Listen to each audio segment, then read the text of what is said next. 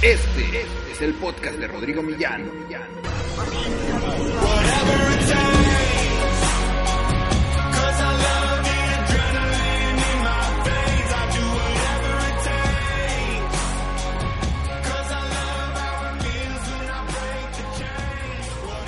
Mira, si estás viendo este video es porque seguramente eres un emprendedor o estás a punto de convertirte en uno.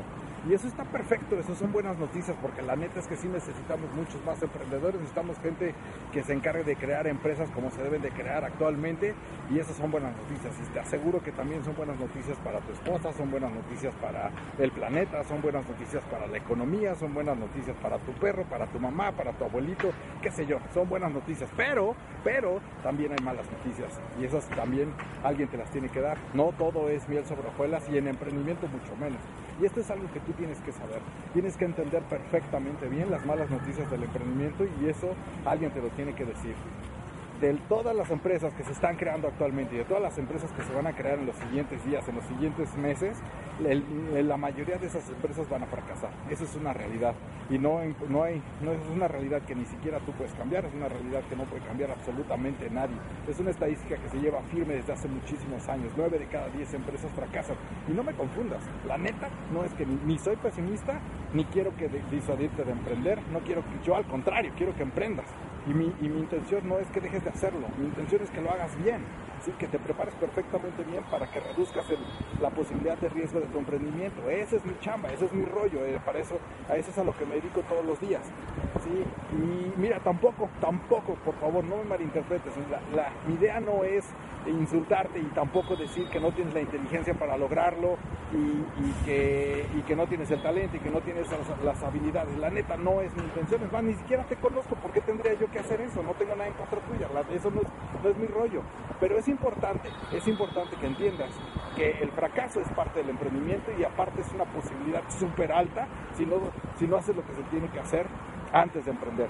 ¿Sí? Y si no me crees, pues para muestra basta un botón. Mira, si tú, si tú estás ligado con el emprendimiento o, has leído acerca del emprendimiento, sabes perfectamente bien que desde el 2012 se creó un movimiento de emprendimiento en todo el país y decenas de miles de, startups fueron creadas. Y nueve años después, perdón, siete años después, ¿dónde están esas startups? Un puñado de startups son las que sobrevivieron y de todas esas startups que sobrevivieron, la verdad es que eso que son menos del 10%, ese puñado de startups en realidad son eh, un éxito de financiamiento. Y, este fenómeno de financiamiento a través del cual estas, estas empresas siguen vivas, la verdad es que lo único que está haciendo es retrasar lo que es inevitable, su fracaso. Así es que eso lo vamos a ver en, el, futuro. No es una novedad, esto sucede cada, cada, cada vez y cada vez. No es algo particular en México y nada tiene que ver con los mexicanos, ni con la cultura, ni con nada. O sea, eso nada tiene que ver. Es una estadística. Está ligado a una estadística y está ligado a razones que la verdad Hoy tenemos la información suficiente y tenemos los datos suficientes para determinar por qué ese fenómeno está pasando. Y son, la verdad, razones muy tontas, son razones muy estúpidas. ¿sí? Si, no, si nosotros seguimos haciendo lo, mismo, lo mismo, lo mismo, lo mismo, vamos a ir perpetuando este resultado que, sí, que se sigue repitiendo, se sigue repitiendo. 9 de cada 10 empresas fracasan.